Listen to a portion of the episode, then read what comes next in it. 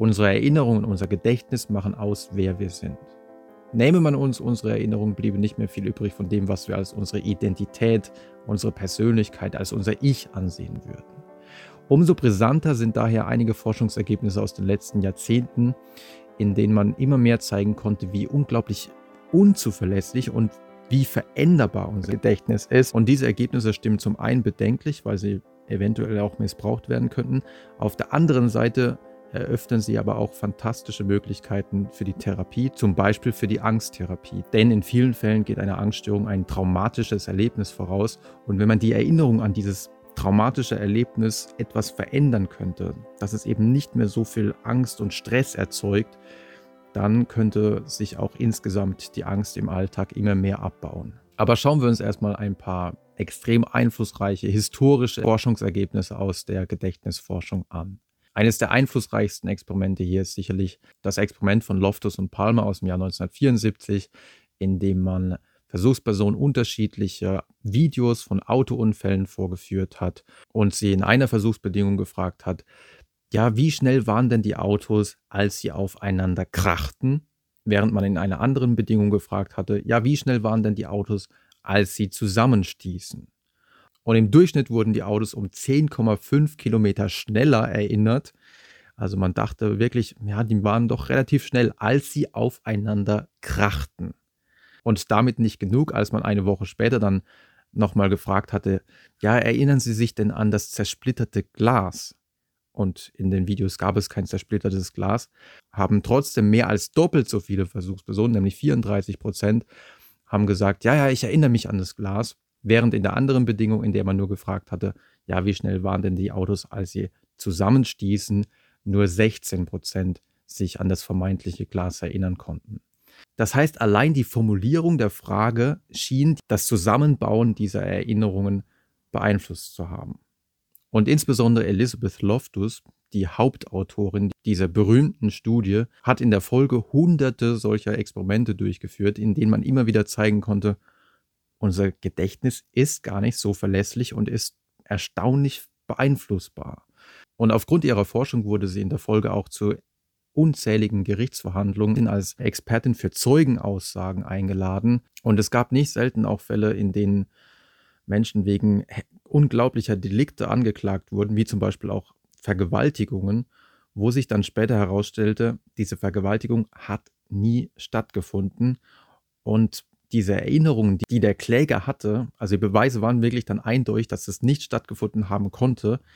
Diese Erinnerungen, die der Kläger oder die Klägerin hatte, die wurden vom Kläger wirklich als wahr angenommen, aber sie waren nicht real. Und da stellt sich natürlich die Frage, wie ist das möglich, dass solche heftigen Erinnerungen und wirklich auch dann folgenschweren Erinnerungen auf einmal für die Person so real werden. Und da diese Erinnerungen häufig im Rahmen von ja tatsächlich von Psychoanalysen aufgekommen waren. Also die Betroffenen waren häufig in Therapie und hatten sehr lange Gespräche mit ihren Therapeuten, haben Elizabeth Loftus und ihre Kollegen dann viele Studien durchgeführt, in denen sie so ein Therapieszenario aufgebaut haben, wo also Versuchspersonen dann einem Versuchsleiter gegenüber sitzen und als Coverstory hat man ihnen gesagt, ja, ähm, wir versuchen einfach nur autobiografische Erinnerungen wieder auszugraben. Und dafür haben wir von deinen Eltern drei Erinnerungen von dir bekommen. Ähm, das erste Mal ähm, warst du mit ihnen im Europapark, das zweite Mal warst du im Schwimmbad in Buxtehude und das dritte Mal warst du mit ihnen in einem Kaufhaus und da bist du aber verloren gegangen. Irgendwann standst du ganz allein auf dem Gang und hast deine Eltern gesucht. Und die Versuchsperson sagt dann, ja, ja, klar, an die ersten zwei erinnere ich mich sehr gut, aber an das dritte, da kann ich mich nicht dran erinnern. Und das ist auch kein Wunder, weil die ersten zwei sind tatsächliche Ereignisse, die wirklich stattgefunden haben. Also die Eltern der Versuchsperson haben dem Versuchsleiter diese Erinnerung mitgeteilt. Und die dritte ist aber erfunden. Und die Frage ist, ob es dann im Laufe dieser Sitzungen möglich ist, die andere Person das glauben zu machen, dass ihr das wirklich passiert ist. Und tatsächlich ließ sich in vielen Studien die Erfolgsquoten lagen so zwischen 10 und 30 Prozent in der Regel, aber in manchen Studien sogar bis zu 70 Prozent. Also bei bis zu 70 Prozent konnte man sie zum Beispiel davon überzeugen, mal in ihrer Kindheit eine Straftat begangen zu haben, obwohl sie das nie gemacht haben. Und die Vorgehensweise war häufig folgendermaßen, man sitzt der Versuchsperson gegenüber und man spricht dann über dieses dritte vermeintlich stattgefundene Event und man sagt dann, ja, es kann gut sein, dass Sie sich jetzt nicht dran erinnern, aber versuchen Sie wirklich nochmal sich richtig anzustrengen. Ähm, waren Sie da wirklich mal in so einem Kaufhaus mit Ihren Eltern? Und dann sagt die Versuchsperson vielleicht, ja, doch, also ich war schon mal in so einem, in einem Kaufhaus, aber dass ich da verloren gegangen bin, kann ich mich echt nicht dran erinnern. Und dann sagt man, ja, lassen Sie sich ein bisschen Zeit, es dauert ein bisschen, bis die Erinnerung wieder zurückkommt. Wir machen jetzt einfach mal ein paar Visualisierungsübungen, wo Sie sich dann nochmal zurückerinnern können. Aber in Wirklichkeit ist es eigentlich eher eine Vorstellung, die da stattfindet. Da vermischt sich dann die Vorstellung mit alten Erinnerungsbildern. Und dann sagt man, ja, schlafen Sie noch mal ein bisschen darüber und vielleicht fällt Ihnen ja dann doch noch was ein. Und von Sitzung zu Sitzung wird dann diese Erinnerung mehr und mehr, diese falsche Erinnerung mehr und mehr aufgebaut.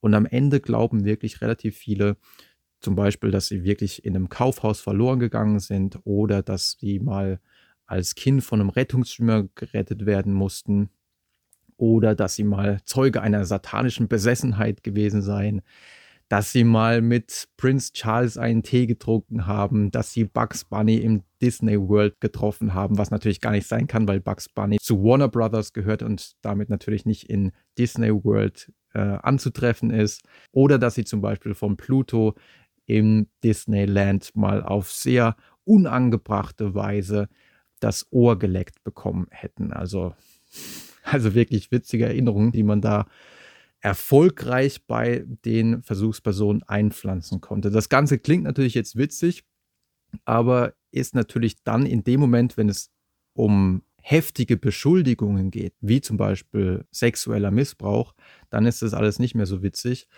Und aufgrund der Forschung von Elizabeth Loftus wurden viele Psychotherapeuten zum ersten Mal dafür sensibilisiert, dass sie durch bestimmte Fragestellungen und durch Bohren in eine bestimmte Richtung, also manchmal haben Therapeuten dann so eine Vermutung, wenn ein traumatisierter Patient vor ihnen sitzt, und in vielen Fällen stimmt es ja auch, dass dann in der Kindheit irgendetwas vorgefallen ist, aber weil sie dieses Schema schon oft beobachtet haben bei Klienten, bohren manche Therapeuten in diese Richtung ziemlich tief. Also es ist wirklich nicht häufig, dass sowas passiert, aber in Einzelfällen ist es schon passiert, dass durch die Therapie letztlich falsche Erinnerungen entstanden sind. Und durch die Forschung von Elizabeth Loftus wurden da zum Glück mittlerweile sehr viele Therapeuten äh, sensibilisiert, dass sie da sehr vorsichtig vorgehen müssen, um nicht solche falsche Erinnerungen entstehen zu lassen. Und manche Forscher, und da gehört Elizabeth Loftus durchaus dazu, ich persönlich sehe das ein bisschen kritisch, sind der Meinung, dass man die Erkenntnisse aus diesen Studien vielleicht auch für die Therapie nutzen könnte. Denn in ersten Studien konnte man beispielsweise zeigen, dass wenn es gelingt, Versuchspersonen glauben zu lassen, dass sie in ihrer Kindheit zum Beispiel gerne Spargel gegessen haben, dass sie dann später, also obwohl sie eigentlich gar keine Spargel mochten und sie das normalerweise gar nicht gegessen haben, dass sie dann später, nachdem man sie überzeugt hatte, dass sie das früher gerne gegessen haben, dass sie dann später doch etwas beherzter zu Spargeln griffen und auch eher gesagt haben, ja doch, Spargeln finde ich eigentlich jetzt doch gar nicht mehr so schlecht. Und für eine Therapie könnte man sich das dann so vorstellen, dass wenn man zum Beispiel sozial ängstlichen Versuchspersonen sagen würde, ja, aber früher als kleines Kind warst du extrem extrovertiert und du hast ganze Reden gehalten vor äh, deinen Freunden, du hast alle unterhalten und alle fanden das extrem witzig. Und wenn man auf die Art und Weise solche Erinnerungen einpflanzen würde, könnte damit eben auch das Selbstbild der Versuchspersonen sich dahingehend verändern, dass sie sagen, also eigentlich scheint es ja doch in mir drin zu stecken. Wenn ich das damals schon mal gekonnt habe, was spricht dann dagegen, dass ich das heute wieder mache? Und auf die Art und Weise, so also die Theorie der Forscher, könnte man das Erzeugen von falschen Erinnerungen für die Therapie nutzen.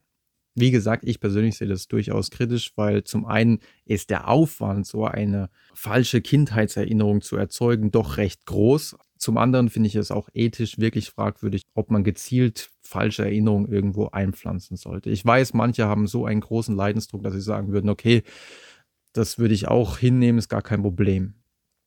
Was ich persönlich viel spannender und viel sinnvoller finde, ist es, alte traumatische Erinnerungen abzuschwächen. Und zwar mit Hilfe der sogenannten Gedächtnisrekonsolidierung. Denn das ist ein neuer Zweig in der Gedächtnisforschung in der Psychologie, in dem man faszinierenderweise zeigen konnte, dass Erinnerungen immer dann, wenn wir sie abrufen, in einen veränderbaren Zustand geraten.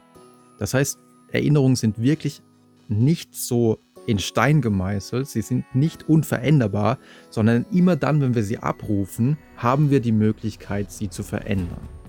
Und erste Studien konnten zeigen, dass es wohl zum Beispiel mit Hilfe des Medikaments Propranolol möglich ist, dass wenn man kurz vor einer Therapie Propranolol einnimmt und sich dann an das traumatische Ereignis erinnert, man sollte es dann zum Beispiel ähm, niederschreiben in der Ich-Perspektive und als wenn es jetzt gerade passiert, auf die Art und Weise wird die Erinnerung dann wirklich quasi aktiviert. Aber durch das Propranolol wird die Erinnerung auf biologischer Ebene dann wieder so zusammengebaut, dass wir uns zwar noch an die Episode erinnern, also wir wissen noch, dass das passiert ist und das finde ich persönlich aus ethischer Sicht auch deutlich sinnvoller als neue Erinnerungen einzupflanzen, also wirklich richtig krass am Gedächtnis rumzufuschen, sondern hier erinnern wir uns wirklich noch an die Episode. Man erinnert sich zum Beispiel dann noch an den Autounfall, man weiß, dass so etwas passiert ist, aber die emotionale Wirkmacht, die emotionale Belastung ist danach deutlich abgeschwächt. Und das konnte man in ersten Studien zeigen, dass Propranolol im Vergleich zu einer Placebo-Pille wirklich gut funktioniert hat. Allerdings gibt es auch misslungene Replikationen. Man weiß noch nicht genau, wann man das Propranolol geben sollte, wie weit die Erinnerung zurückliegen darf. Und man weiß auch noch nicht genau, wie man die Erinnerung aktivieren muss, wie lange man diese Erinnerung aktivieren muss, damit das wirklich am besten funktioniert. Besonders interessant finde ich jedoch, dass diese Ergebnisse auch einen Hinweis darauf liefern, wie eine ähm, schon seit Jahren etablierte Behandlungsmethode bei posttraumatischen Belastungsstörungen, nämlich die sogenannte EMDR-Therapie, wirken könnte. Denn lange hat man gerätselt, wie EMDR, also die Eye Movement Desensitization and Reprocessing Therapie, bei der man also sich auch an das traumatische Erlebnis erinnern soll und dann so schnelle Augenbewegungen machen soll.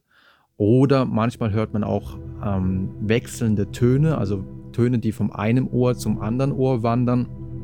Und lange hat man gerätselt, warum diese komische Therapie funktioniert.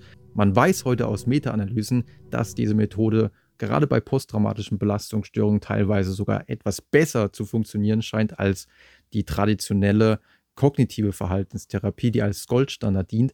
Aber die Frage war, warum das überhaupt funktioniert.